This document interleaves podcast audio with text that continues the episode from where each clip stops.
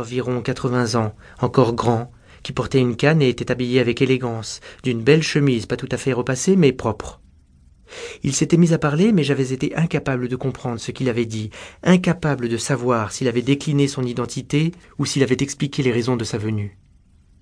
Avant que je puisse répondre quoi que ce soit et lui dire qu'il n'y avait personne, il entra et se dirigea vers le canapé. Je ne savais que faire. Il était manifestement habitué au lieu. Je lui proposai à boire, mais il ne voulait rien. Il me fit signe de m'asseoir en face de lui.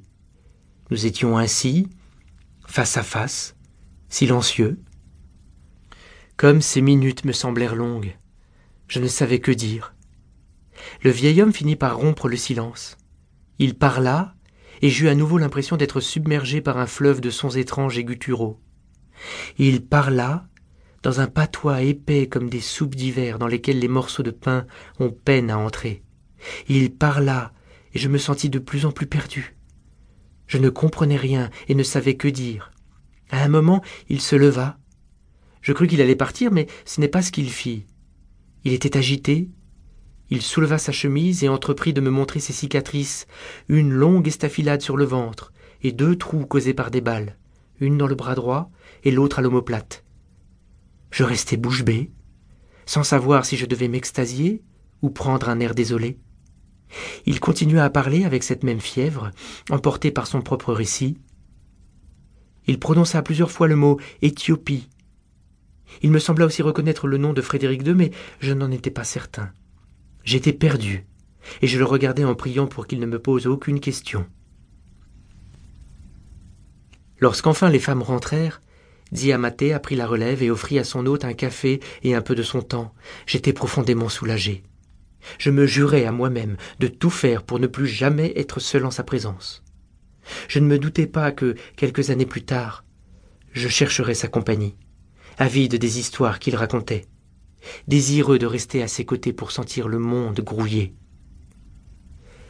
Je me souviens encore de ses yeux animés d'un éclat de fièvre et de la façon qu'il avait de prononcer ce mot Éthiopie, comme s'il s'agissait d'une patrie perdue ou d'un endroit qu'il ne se pardonnait pas d'avoir sali. Je roule. Le massif du Gargano apparaît au loin, lourd et noir, comme une forteresse qui toise les voyageurs et les défie d'entrer dans ces terres du bout du monde.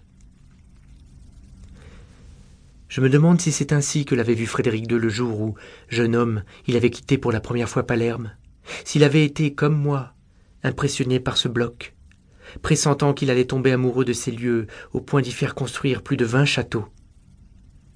Et Dionégus Comment avait-il contemplé ces collines, lui, à son retour d'Éthiopie, en 1938, lorsqu'il était revenu avec une maigreur de phtisique et la folie des combats dans les yeux?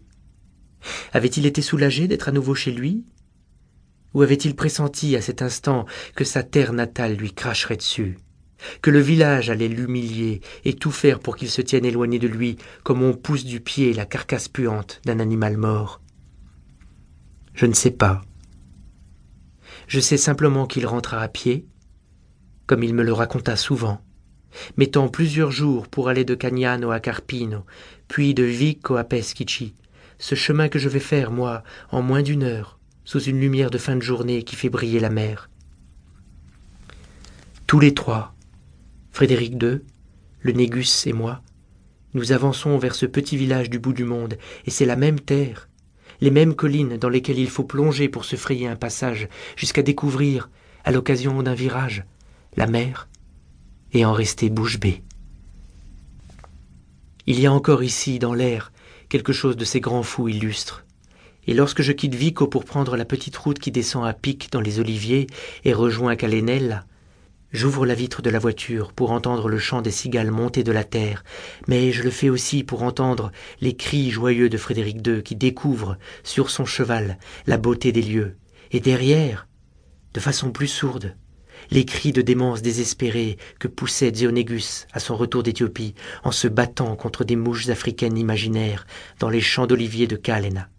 Tout est vrai à cet instant. Tout se mêle et tout m'entoure. Cela fait maintenant plus de quatre heures que je roule. J'ai traversé de part en part le Gargano